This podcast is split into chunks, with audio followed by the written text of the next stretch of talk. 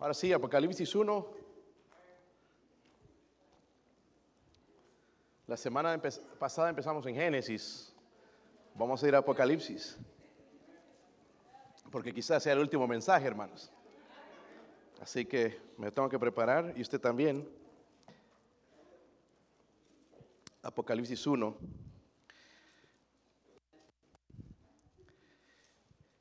¿Están ahí, hermanos? Miren el versículo 3 nada más. Bienaventurado. ¿Qué? qué? Eh, espérense un ratito, sí traen Biblia, ¿verdad? Sí traen Biblia. El que lee. ¿Ok? El que lee y los que oyen las palabras de esta profecía y guardan las cosas en ella escritas, porque el tiempo está cerca. Otra vez, hermanos, dice, bienaventurado el que lee y los que oyen las palabras de esta profecía y guardan las cosas en ella escritas, porque el tiempo está cerca. Padre, ayúdeme a hacer bendición a su pueblo, Dios mío. Use a su siervo. Señor, soy un siervo inútil, Señor, nada más salvado, limpiado por la gracia suya, por su sangre preciosa. Ruego, Señor, que en esta mañana me use, me ayude a aplicar el mensaje a la necesidad, Señor, de la iglesia.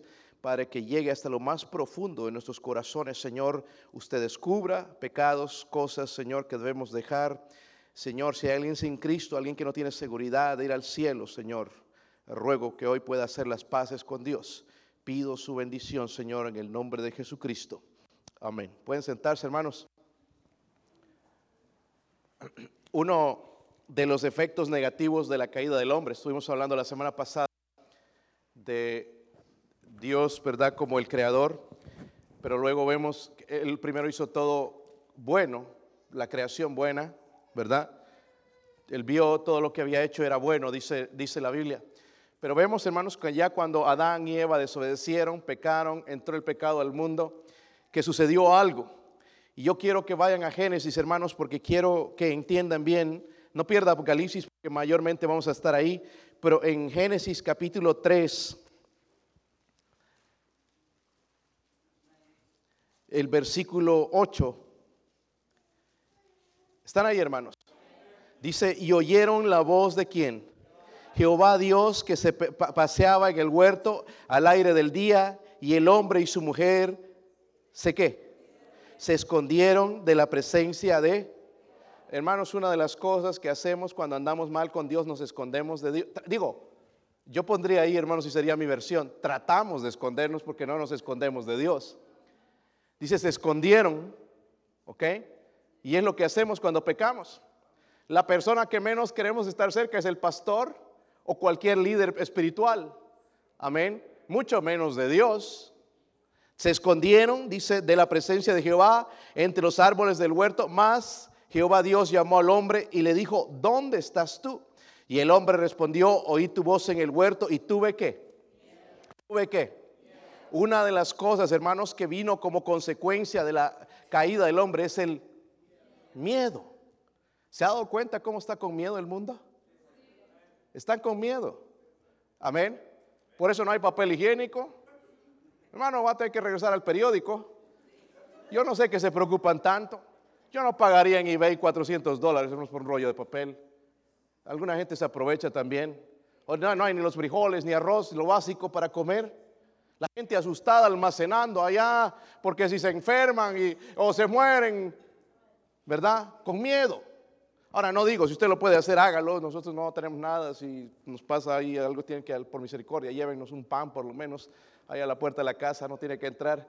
Pero la gente, hermanos, tiene miedo. Amén. Están con miedo. Una característica de este mundo, hermanos, que se esconde, se aleja de Dios, es el miedo, es el temor a lo que sucede alrededor del mundo. Eh, la verdad, hermanos, Dios no quiere que vivamos bajo miedo. Yo quiero que vayan a la Biblia, hermanos, también en Primera de Juan 4, 18, para demostrarles que Dios no es un Dios que vivamos, que quiere que vivamos con miedo. Miren en, en, Primera de Juan 4, 18. Cuando lo tenga, digan amén, hermanos. Yo quiero que ponga atención. Espero que este mensaje sea bendición a usted. Quién sabe si es el último suyo o mío. No sabemos cómo están las cosas, hermanos. Quién sabe lo que puede suceder en Primera de Juan 4, 18. Si lo tienen. Dice, en el amor no hay que en el amor no hay que. ¿Cómo nos falta amor? Pero no el amor de pareja, sino ahí nos va a explicar, dice, porque sino que el perfecto, ¿qué? ¿De quién viene el perfecto amor? De Dios, ¿verdad? Dice, echa fuera el temor, porque el temor lleva en sí que. La gente, hermanos, se está asustando, se están eh, muriendo, hermanos, de miedo en vez de coronavirus, están en pánico, asustados. Y lo triste, hermanos, es que la prensa no nos ayuda para nada. En vez de alentar al pueblo, de unirse, están metiendo miedo a la gente, como siempre han hecho, ¿verdad? Yo creo ahora sí son los enemigos del pueblo, en vez de los amigos de la gente, porque deben calmar al pueblo. Sabes, hermanos, cuando el avión se está, si vas en un avión y ahí va la azafata, si el avión se está por, estrellar, la azafata no va a abrir la puerta y se va a lanzar. Tiene que tratar de calmar a la gente, que no haya pánico. Amén. Y eso es lo que está sucediendo. Nosotros lo estamos viendo en medio de nosotros, hermanos, el miedo. Pero quizás usted dice, pastor, ¿no está viendo las noticias todos los días? 32 casos de coronavirus en Tennessee. ¿Sí? ¿Verdad? Va a aumentar. Seguro, ¿verdad, hermanos? Va a aumentar, va a aumentar en los Estados Unidos, alrededor del mundo. Estados Unidos está cerrado ahorita, el presidente no deja salir ni entrar. Y los americanos que están afuera los, tiene, los tienen que primeramente hacer el test, estar en cuarentena, después regresar. So, mire el caos que provoca esto. No se atreva a salir, si no, no vas a entrar. Ok, si sales te van a tener un tiempo por allá afuera. Eh, sí sé las noticias, hermanos. Pero sé que Dios sigue en control, que Dios es un Dios soberano, que Dios no está preocupado con esta situación. Dios nos está, hermanos, otra vez llamando en amor y misericordia, porque lo cantamos pero no lo entendemos. La misericordia de Dios llamándonos otra vez al arrepentimiento, a regresar a Él. Ah, yo tengo una aplicación en una de las compañías, se llama Crew. Y ahí, hermanos, van los anuncios, entonces si va a haber trabajo, no va a haber trabajo, a qué hora terminan y todo, y mandan mensajes y esto y el otro. Y el otro día puso un, un muchacho, puso esta, mandó un texto con esto, dice, suspendieron la temporada de NBA. Todo el mundo preocupado porque ya no hay NBA. ¿Ok? Dice, por, por este, este coronavirus como amargo, dice, ¿qué, ¿qué, qué está pasando en verdad? Como para preguntarme a mí, porque yo soy su capellán. ¿Qué está pasando en verdad? La gente ignora, hermanos, lo que está pasando en verdad. Es que Cristo está por venir pronto. Y quiere que usted y yo nos arrepintamos, doblemos rodillas y traigamos los más que podamos al reino de Dios, hermanos. Que el reino de Dios crezca. Pero nosotros ahí afanados, almacenando frijoles, ¿eh? no sabemos ni dónde meterlos en el closet. ¿Y qué de los demás, hermanos? Ahora, yo no digo, hermanos, si yo estoy tomando precauciones, espero que usted también, ¿verdad? Pero esto no es lo que Dios pretende, hermanos, que nos llenemos de pánico y susto y miedo. Amén. Dios tiene otro propósito con esto eh, en esta mañana. Quisiera, hermanos, entonces, por unos minutos hablar del fin del mundo. ¿Sabían que se está acercando? Ahora vamos a Mateo 24. Vamos a regresar a Apocalipsis en un rato, así que esté listo con su Biblia. Mateo 24.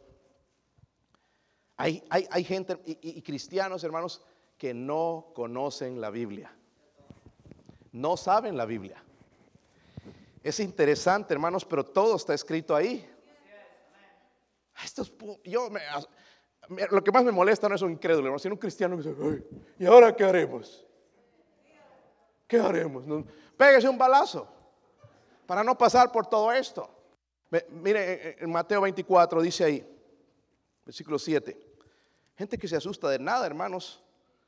Pastor, no es nada, se está muriendo la gente. Sí, va a morir más gente. Eh, versículo 7, ¿están ahí, hermanos? Dice, porque se levantará nación contra Ahora Estados Unidos tiene más enemigos que nunca. Amén. Enemigos por aquí, por allá. Eh, tienen una bronca, hermanos, que nada raro que ese coronavirus lo inventó alguien para, eso es lo que piensan, ¿verdad? Yo creo que en realidad Dios permitió que eso sucediera con un propósito. ¿Ok? Pero nada raro, hermanos, que estén atentando en quitar la vida porque saben que no pueden tirar una bomba aquí, porque estamos tan seguros, hermanos, con todo el armamento que Estados Unidos tiene y la tecnología. Entonces tienen que hacer algo para destruir América. Como digo, yo creo que Dios está en control. Dice, se levantará nación contra nación. Estamos viendo eso, ¿verdad? Reino contra...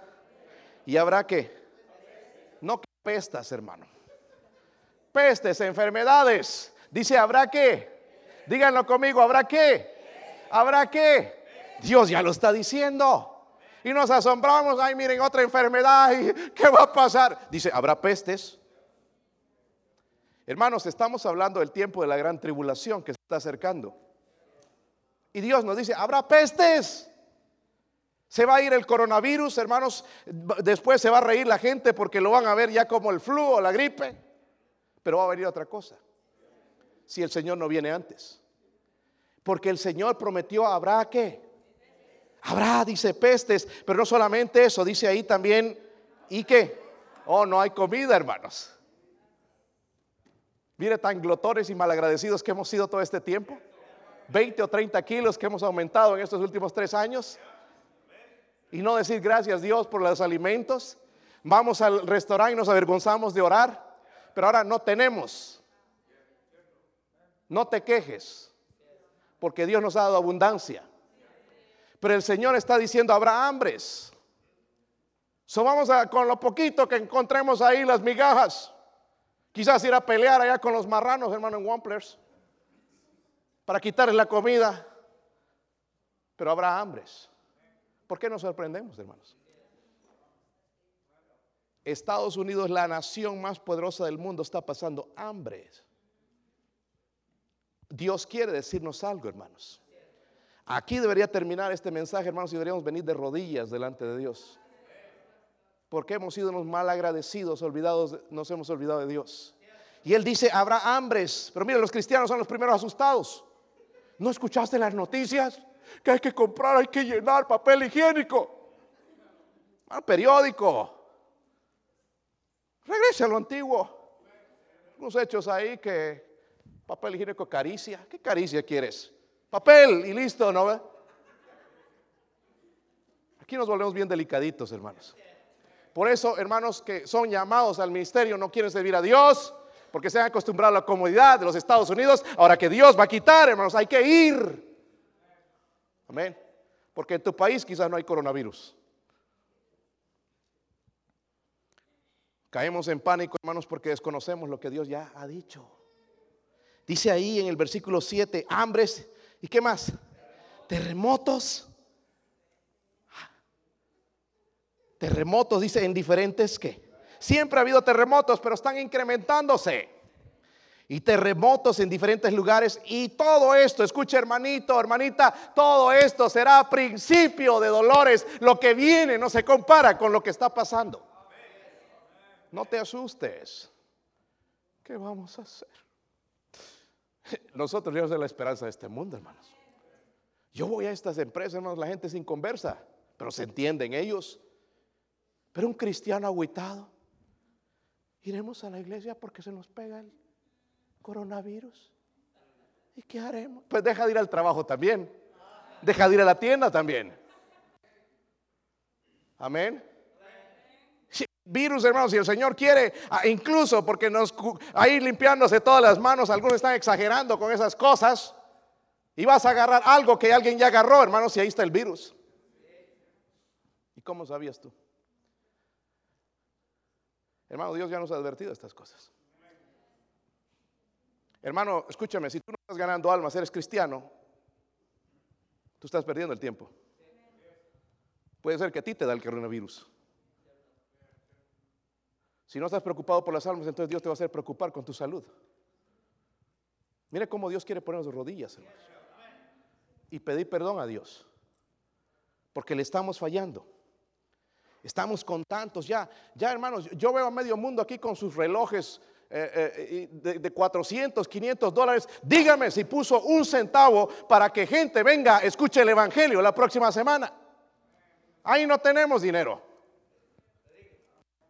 Pero es que ya todos lo tienen. Qué triste, hermano, que tú también estés en la fila de los codiciosos. Amén, hermanos. Así estamos. Por eso andamos fríos y esperando conferencias, esperando que venga alguien para animarnos, porque andamos fríos detrás de las cosas del mundo. Y hermano, no estoy tirando a alguien específico. Es para todos. Es para mí. Amén. Algunos ya están enojando, ni siquiera arrancado todavía. Estoy calentando los motores recién. Hermanos, estamos desconociendo lo que Dios ya ha dicho. Ahí en tu trabajo tú te pones con los otros. Sí, no hay papel higiénico. ¿Con qué nos iremos a limpiar? Hermanos, hay cosas más importantes que pensar en el papel higiénico. Algunos están pensando, dice, hierbas, plantas, nada más cuidado que no agarre chile o algo así, que va a ser peor la cosa. ¿Qué vamos a comer? No coma. Póngase un ayuno de un mes y ya quizás pasa el coronavirus. No se va a morir, hermano. ¿Qué vamos a comer? Nos tenemos exceso a veces. Estamos como camellos con todavía para que dure un poquito de tiempo. La comida ahí. Preocupémonos, hermanos, de lo que Dios dijo a nosotros como cristianos.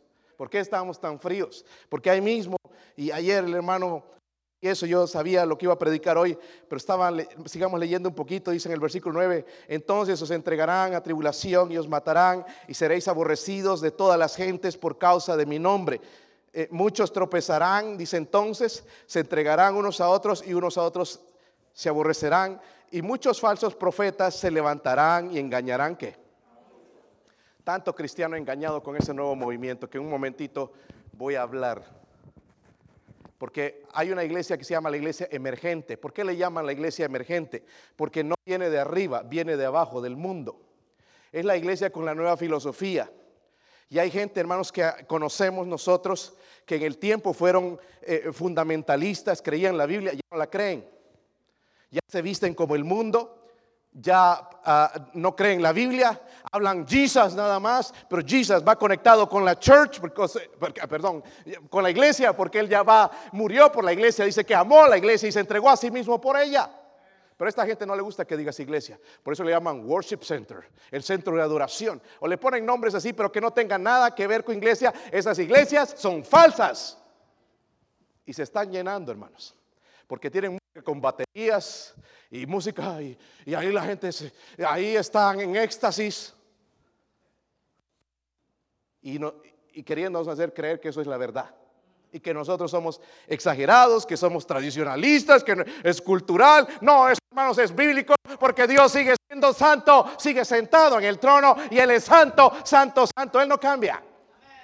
Los hombres cambian y quieren subir aquí al púlpito y predicar ahí como sea, mundanos, y Dios no usa eso. Dice a muchos se engañarán cristianos siendo engañados con ese movimiento. Música cristiana le llaman, no es una música del mundo. Horrible. Algunos están enojados ya. Yo no sabía que eran ustedes. Se delatan algunos hermanos. Hermanos, Dios ya nos ha dicho esto de las pestes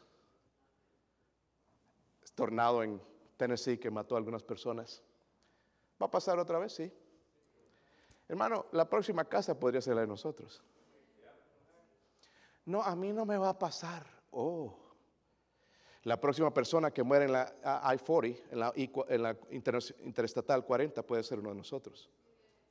Donde los ah, paramédicos, los, los, los, los bomberos tienen que ir con unas tijeras eléctricas para ir a sacar tu cuerpo en pedazos podemos ser nosotros. Amén. Dios sigue siendo Dios. Ahora, tres verdades, hermanos, acerca del fin del mundo que quiero nosotros estemos bien firmes y seguros porque el tiempo del Señor se acerca. Miren, en el, volviendo a Apocalipsis, hermanos.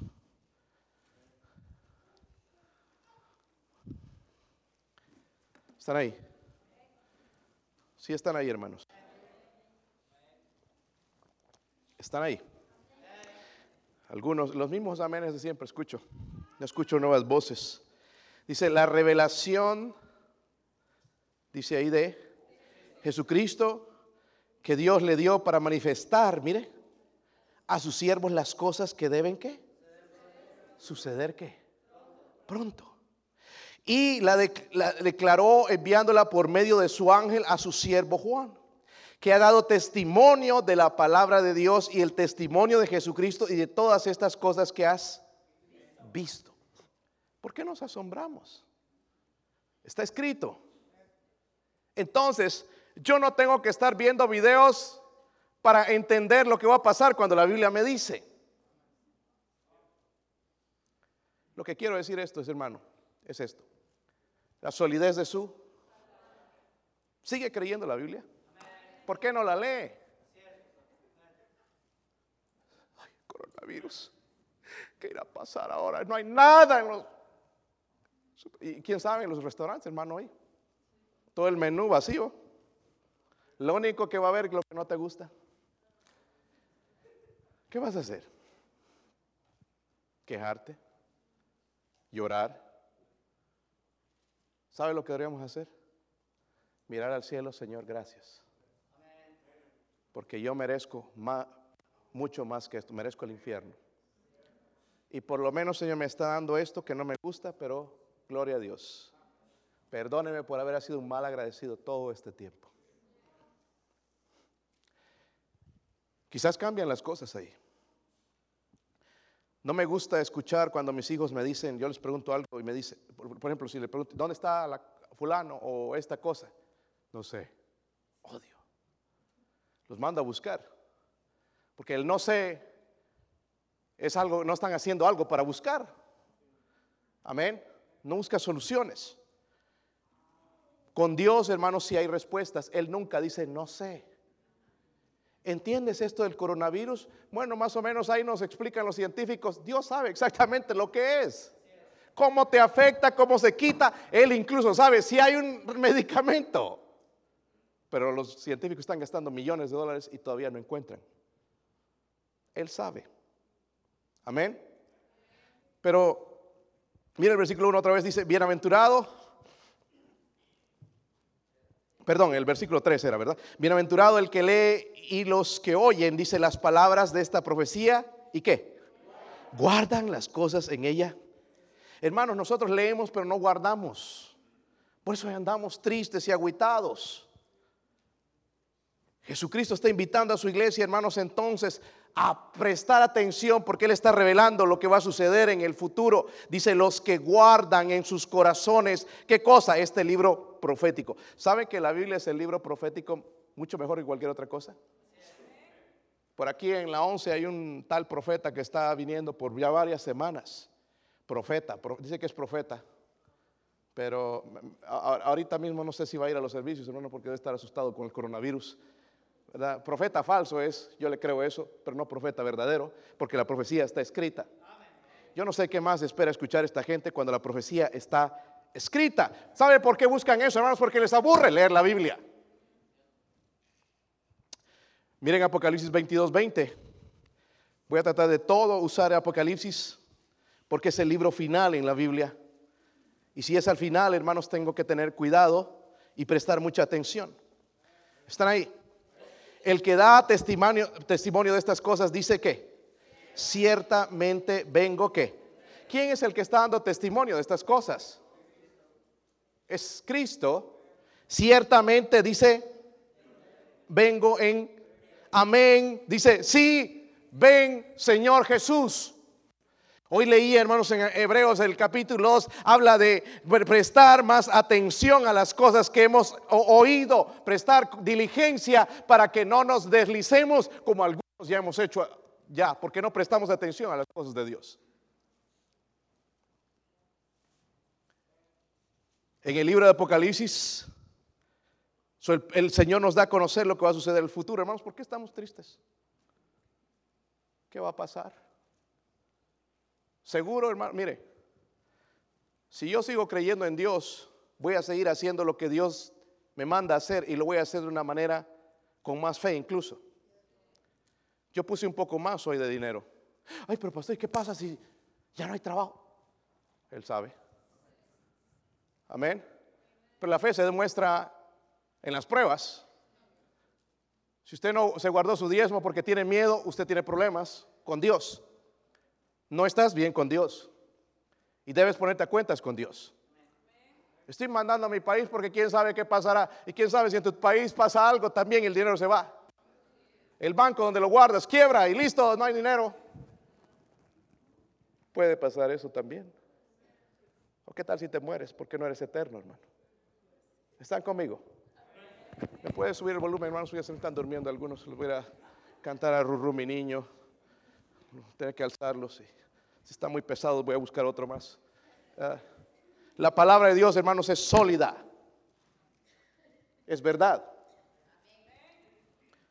So dice en este texto, hermanos, vendré, el Señor dice, asegura en, Juan capítulo 3, 14, eh, versículo 3, dice, vendré otra vez. ¿Va a venir o no? Él dice, vendré otra vez. Si lo va a cumplir, hermanos, dice también ahí en Apocalipsis, donde leímos el versículo 3, eh, eh, el tiempo está qué? Pero es en el tiempo de Dios, porque nosotros podemos decir mucho tiempo, pero para Dios, recuerden, hermanos, un día es como mil años pero por lo que vemos se acerca. Amén. Se acerca el tiempo. Sea cuando sea el regreso, el regreso del Señor es una realidad. Y quiero mostrarle, hermanos, varios versículos aquí en Apocalipsis que hablan de esa verdad, para que usted crea en la palabra de Dios. El versículo 3 que leímos dice, el tiempo está en la última parte. ¿Está qué? Váyase al capítulo 3, ahí en Apocalipsis, también rápidamente, hermanos, dice el versículo 11. He aquí, están ahí. He aquí, yo vengo Está hablando el Señor, he aquí, yo vengo pronto. Váyase al capítulo 22, ya casi al el último capítulo de Apocalipsis, 2, versículo 6. ¿Lo tienen? Dice, y me dijo, estas palabras son fieles y qué. Y el Señor, el Dios de los espíritus de los profetas, ha enviado su ángel para mostrar a sus siervos las cosas que deben qué. Las cosas que deben qué. Miren el versículo 7, he aquí vengo qué pronto. Luego en el 22, versículo 10 también dice ahí, y me dijo, no selles las palabras de esta profecía, de este libro, porque el tiempo está qué. Hermanos, el tiempo está más cerca de lo que pensamos. Versículo 12 dice, he aquí yo vengo qué.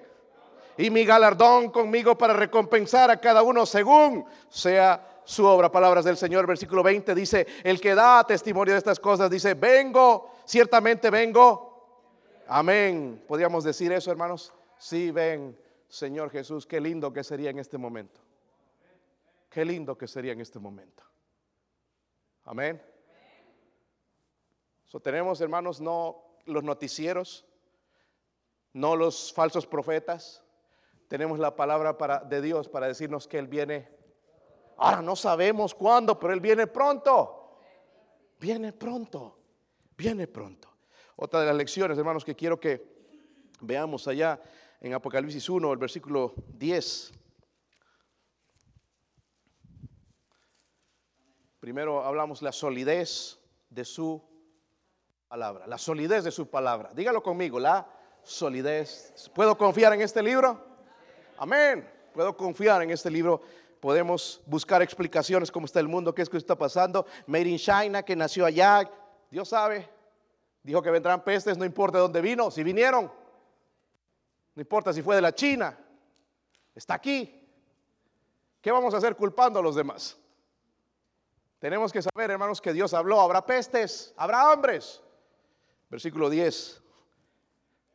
¿Están ahí, hermanos? Dice, yo estaba en el Espíritu en el día del Señor y oí detrás de mí una gran voz como de trompeta que decía, yo soy el alfa y el omega, el primero y el último. Escribe en un libro lo que ves y envíalo a dónde. Siete iglesias que están en Asia, a Éfeso, Esmirna, Pérgamo, Tiatira, Sardis, Filadelfia ahí. Ahora déjenme mostrarles esto, hermanos. No se escucha mucho de esto, porque vemos el panorama de las hambres, las pestes, los terremotos, huracanes y tornados y todo esto que está sucediendo alrededor del mundo. Pero aquí, hermanos, Dios está hablando de lo que está sucediendo en la iglesia. So, quiero presentarles a la iglesia, o más bien Dios presentarles a la iglesia, a cada uno de ustedes en este momento. ¿Quieren verlos? Porque Él dice a las iglesias, so está hablando de la situación espiritual de la iglesia en los días. Hermanos, a mí me molesta lo que hace el mundo. ¿A usted? ¿Le molesta? No buscan a Dios. Pero hay cristianos tan peor que el mundo. ¿Sí o no? Hay, hay cristianos que yo veo, hermanos, que me da tristeza verlos. No hacen nada al respecto. Enfermos completamente. Amén.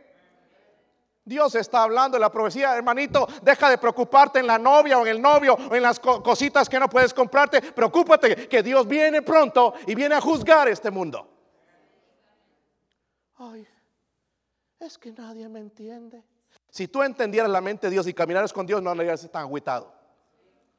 Que ya no hay NBA, que no hay torneos de básquetbol, ni de voleibol, ni, ni nada. Vengan esta noche porque voy a predicar acerca, un poquito acerca de eso aquí con los niños. Otra vez creo que me lo voy a traer aquí. Creo que les gustó. A mí lo que me molesta más que lo que hace el mundo, hermanos, son los cristianos. Y voy a dar nada más así rápidamente siete tipos diferentes, porque Dios va a hablar, hermanos, a iglesias, pero tiene un significado para nosotros. Siete iglesias. Algunos dicen que es una temporada en cada etapa del tiempo que ha pasado. Algunos dicen que nosotros estamos en el tiempo de la Odisea. Tiene mucho sentido. Pero yo creo que la iglesia, el cristiano, cada una de estas iglesias que él habla, hay algo en nuestras iglesias. ¿Quieren verlo? Vamos primeramente, hermanos, a la iglesia de Éfeso, entonces, el capítulo 2. ¿Están ahí? ¿Están ahí, hermanos? Están agüitando ya. Dice el versículo 4. Mire cómo si Dios escribiera la Biblia otra vez a nosotros, quizás nos diría lo mismo. Pero tengo contra ti que has dejado qué. Dice que has qué. Hermanos, esta se llama la iglesia apartada. Yo no voy a preguntarte, hermanito, hermanita, cuántos están apartados del Señor, pero yo me doy cuenta al verte. No lo puedes esconder. Amén. Eso es lo que quiso hacer esta iglesia de Éfeso. Dice, yo conozco tus obras. Eh, dice otra vez en el versículo, hermanos, que decía, tengo contra ti, ¿qué has qué? Esa palabra es importante, es un verbo. Representa la iglesia qué? Dígalo conmigo, la iglesia qué? A pesar de lo bueno de la iglesia en Éfeso, porque tenía varias cosas buenas, estaban trabajando, estaban haciendo obras. Yo conozco, dice tus obras, pero dice que habían dejado, no perdido. Hay una diferencia, habían dejado, no perdido.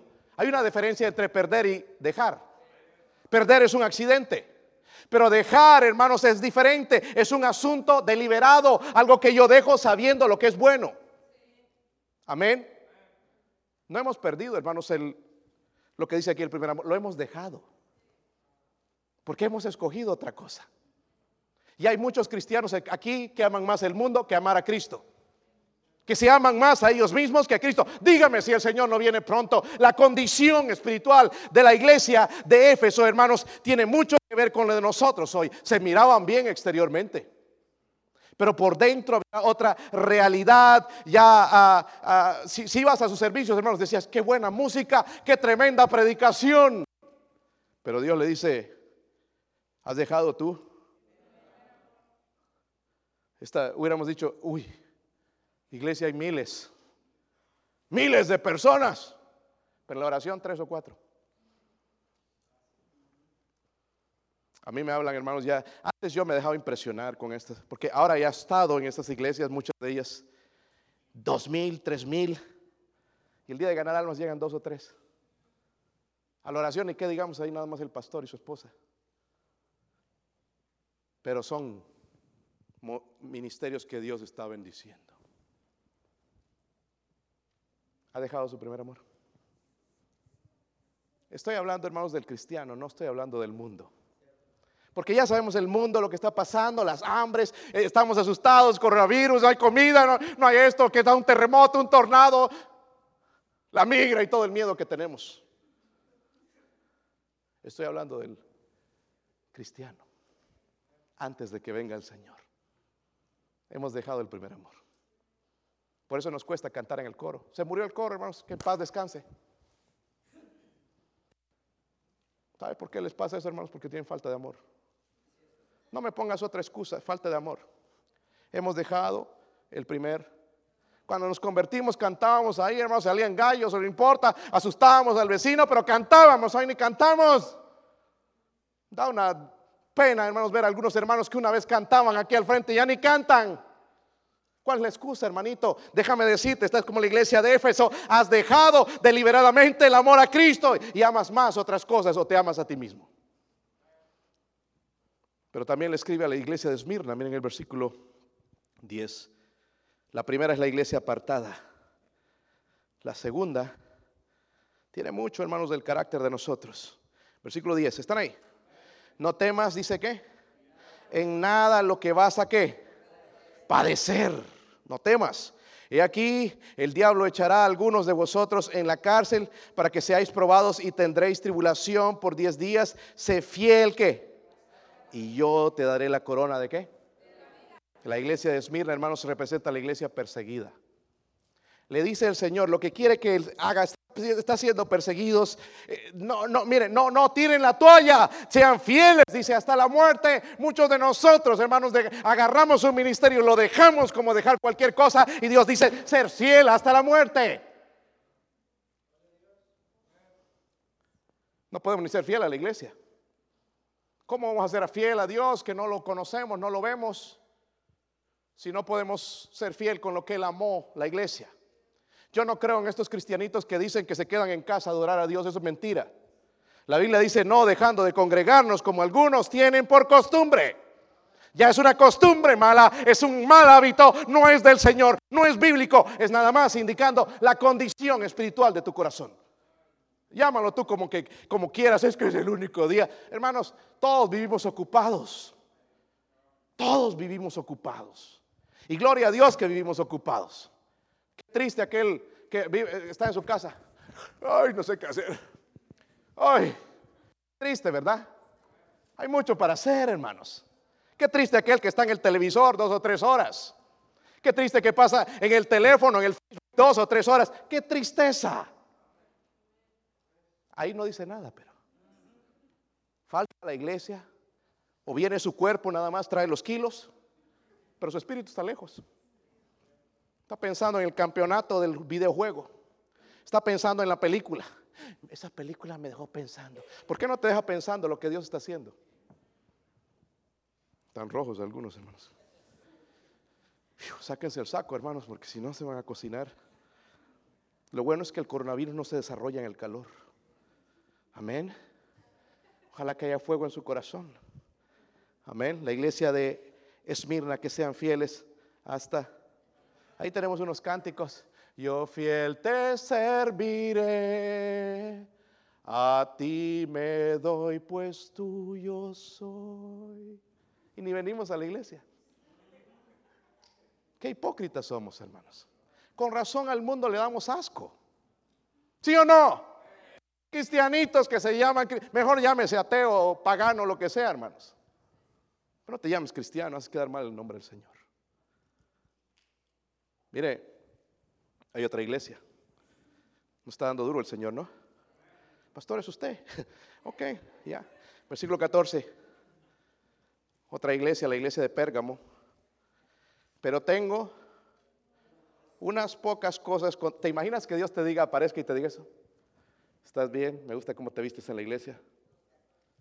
Pero tengo unas cosas que decirte. Uy, Señor, ¿qué me irá a decir? A ver. A veces así vienen hermanos y me dicen, pastor, tengo algo que decirle.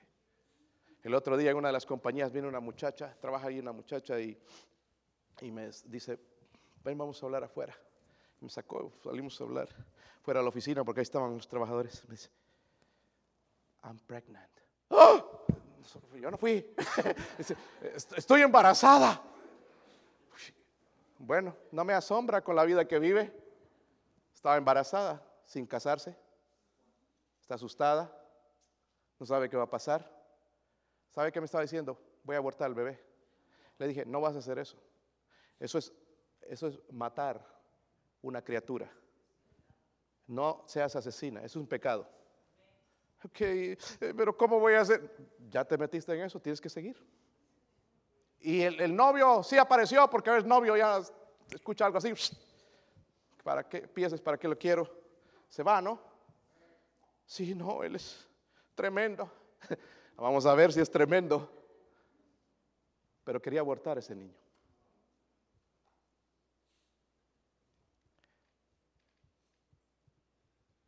Dice ahí, hermanos, en esta iglesia de Pérgamo, versículo 14 que leímos. Tengo unas pocas cosas contra ti que tienes que ahí a qué?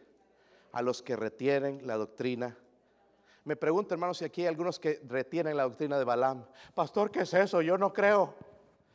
Vamos a ver un momentito qué es la doctrina de Balaam. Dice que enseñan a Baal a poner qué. ¿Hay hermanos que son tropiezo a usted?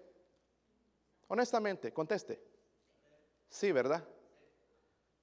Me hablaban los hermanos ayer, hay hermanos que lo desaniman, sí, hay hermanos con tropiezo. Dice, ante los hijos de Israel a comer las cosas sacrificadas, ¿a qué?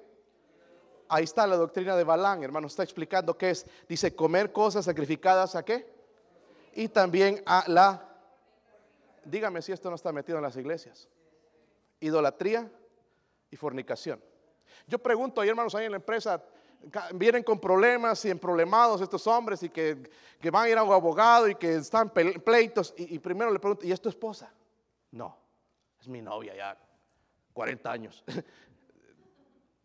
no se casan en pecado e inmoralidad. No importa cómo el mundo lo llama, la Biblia dice que a los fornicarios y adúlteros los juzgará Dios. Dios no cambia. Yo no creo, hermanos, que esto de juntarse es bíblico como tú lo pongas, es pecado. Pero está en las iglesias, está en los hermanos. Hay hermanos aquí que seguramente en esta semana vieron pornografía. Mm. Yo no fornico. Pornografía es la palabra porneía. Está silencio.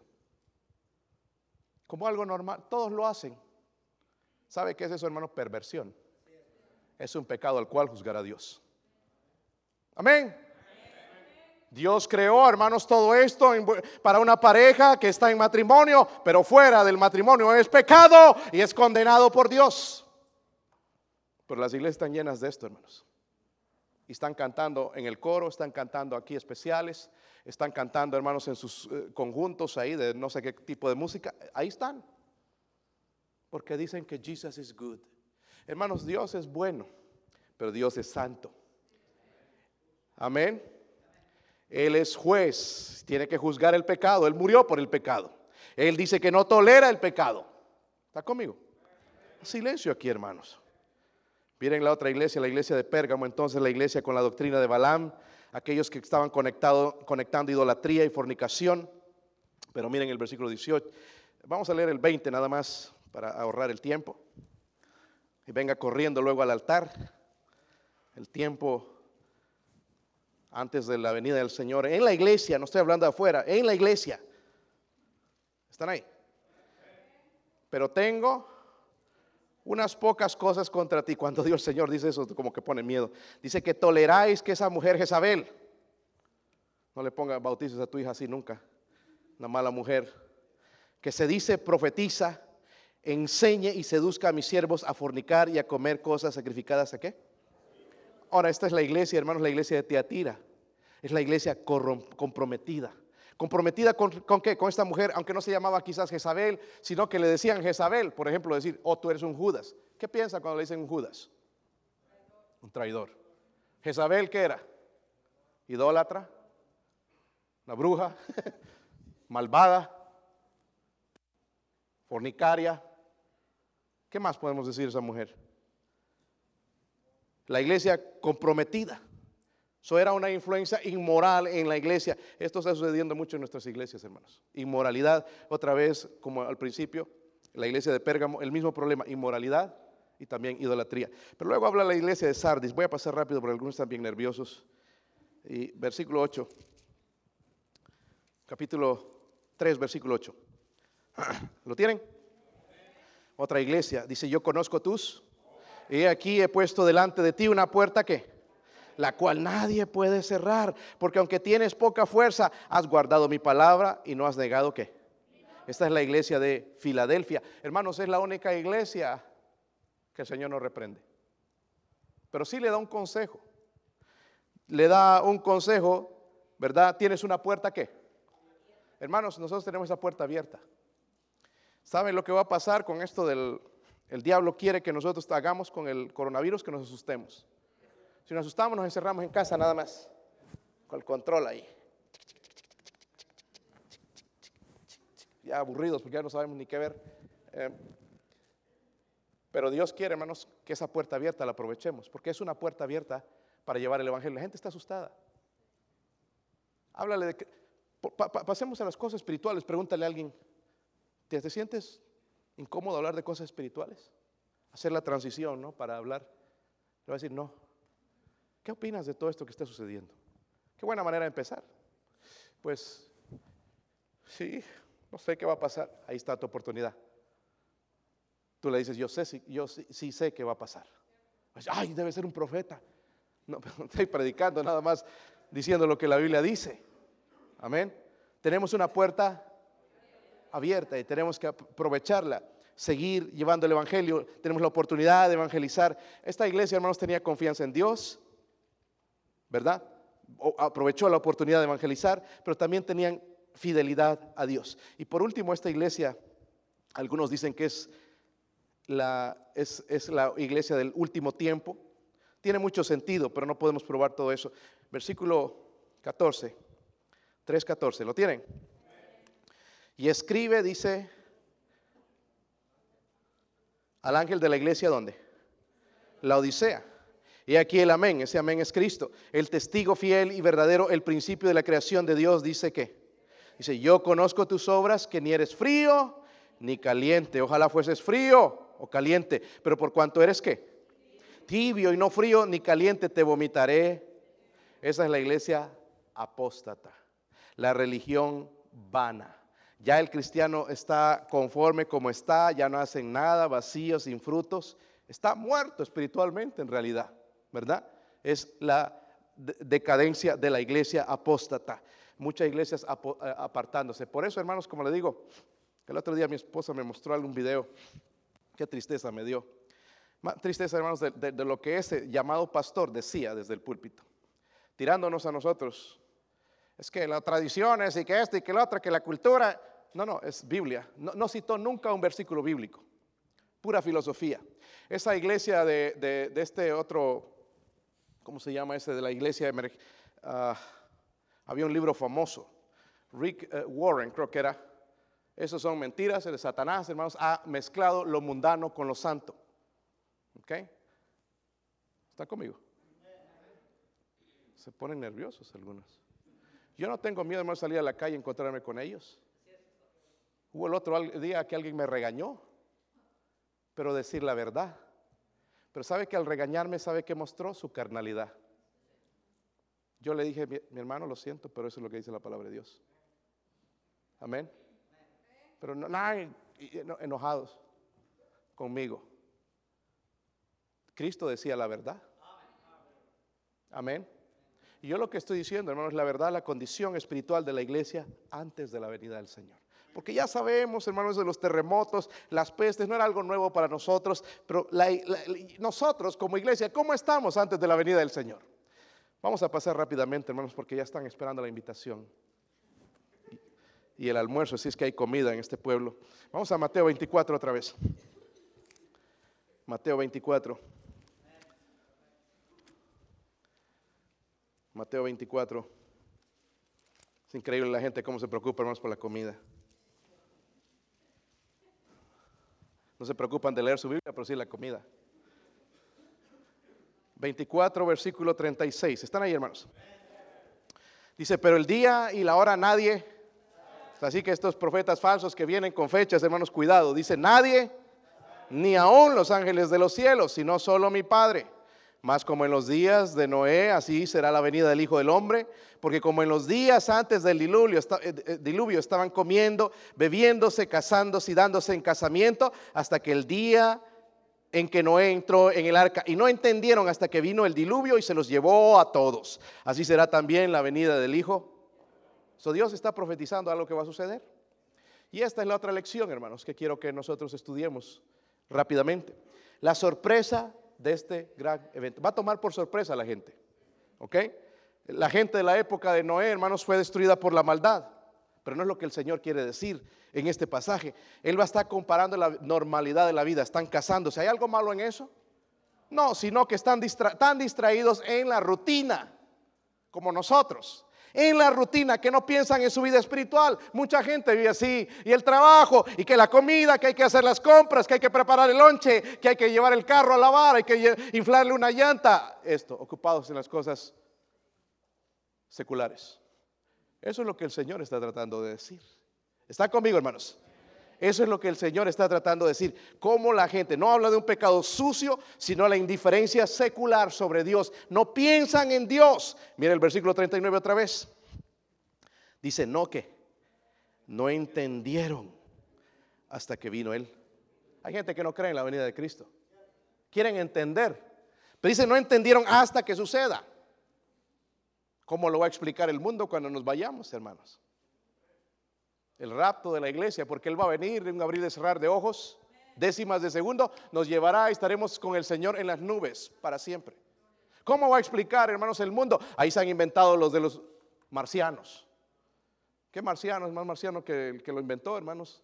Hay gente que sí vive en la luna. Pero no hay tal cosa de marcianos, es un invento del hombre. Mentira de Satanás para tratar de explicar la desaparición de tantos cristianos cuando el Señor venga. Porque la venida del Señor tiene dos tiempos. Viene primero por su iglesia y luego después viene con su iglesia a reinar por mil años. So, hay una diferencia entonces y nosotros tenemos que entender lo que va a pasar. Pero el versículo 39, primero las aguas empezaron a subir en los tiempos de Noé, se sorprendieron, pero no estaban tan asustados. Luego levemente preocupados porque ya iba subiendo el agua, luego más preocupados porque el agua seguía, seguía lloviendo, seguía subiendo el agua, luego ya entraron en pánico porque ya el agua los había cubierto.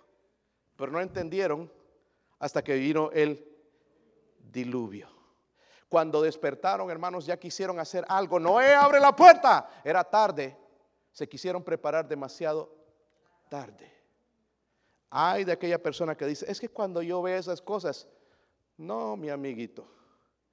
Hay un espíritu de engaño que va a ser enviado a este mundo. Tú no te vas a entregar en ese momento. Porque Satanás va, en Apocalipsis 13, va a tener una imagen que hace descender fuego aún del cielo. Y la gente se va a hincar y Él va a hablar maravillas y va a hacerse que Él es Dios y la gente va a creer en esa, en esa estatua. Va a creer en Satanás. So mejor si usted no se ha entregado a Cristo, es mejor que se entregue hoy. Y no vaya a ser que después esté tocando la puerta, Señor, ábreme, Señor, ábreme, ahora creo. Quizás sea tarde. El libro de Joel, hermanos, que hay una alusión también a la segunda venida de Cristo, dice en Joel 2.11, porque grande es la ira de Jehová y muy terrible. ¿Quién, dice, podrá soportarlo? Subimos, hermanos, entonces podemos confiar en este libro. Aquí está. Úselo. Allá en el trabajo te van a decir qué opinas de este coronavirus. Ay, no sé, ¿qué consejo me das? Qué triste un cristiano así, ¿verdad? Da ganas de darle una paliza, hermanos. Ay, yo también ya llené mi bodega de arroz y frijoles, papel higiénico. Por lo menos regale aquí a los hermanos. Este, la, abra la palabra de Dios. La gente está abierta a escuchar. Luego, hermanos, hablamos de la situación espiritual, no del mundo, sino de la iglesia. Amén. Y eh, como dijo a la iglesia de Filadelfia, sé fiel hasta la muerte. Seamos fieles, hermanos. Si el mundo se cae, si iglesias se vuelven mundanas, liberales, si ya las hermanitas empiezan a vivir con, a venir con minifaldas o pantalones, otras cosas, dejemos que ellos hagan esas cosas. Nosotros sigamos con la verdad de Dios. Aunque seamos pocos, somos diferentes y somos pocos los salvos. Pocos los que entran en el camino angosto, muchos los que van por el camino ancho porque suena maravilloso, suena cool, pero lleva, dice, a la muerte, a la perdición. ¿Qué debo hacer entonces? Porque el Dios, no nos deja nada más con las palabras, sino nos deja la solución. Váyase a Hechos 17. Él deja la solución. Y vamos a ponernos de pie, hermanos, y mi esposa va a tocar después de esto una invitación. Espero que usted sea sincero, sincera con Dios. Vea dónde en realidad está usted. El problema no es con el mundo, el problema es con nosotros, cristianos, que sabemos lo que dice este libro. Eh, eh, Hechos 17, ¿están ahí? Miren el versículo 30. ¿Están ahí? Dice ahí, pero Dios, habiendo pasado por alto los tiempos de esta que vivimos en tiempos de ignorancia espiritual. La gente no, ah, este por ejemplo que escribió del, ¿qué está pasando? Ya no hay NBA, no hay partidos, cancelaron. Nosotros tenemos la respuesta. Los tiempos de esta ignorancia. Ahora miren, esto es un mandamiento de Dios. Ahora manda a todos que en todo lugar que sé. No es si quieren, Él manda. Dice a todos los hombres que en, en todo lugar que sé. En la China, en Estados Unidos, Sudamérica, Centroamérica, en Europa, todos los hombres dice que sé. Arrepientan por cuanto ha establecido un día. Ese día llega en el cual juzgará al mundo con qué? Él lo va a juzgar con justicia. Nosotros somos injustos, pero Él va a usar justicia por aquel varón a quien designó, dando fe a todos con haberle levantado de los muertos. Pero cuando oyeron la resurrección de los muertos, uno sé qué. Tú vas a ser de los que se burlan, pero había otro grupo, dice ahí, ya te oiremos acerca de esto otra vez. Así Pablo salió de en medio de ellos, más algunos que, juntándose con él. Dice, algunos que creyeron, unos se burlaron, pero otros creyeron. ¿Cuál grupo va a ser usted? ¿Se burla o va a creer?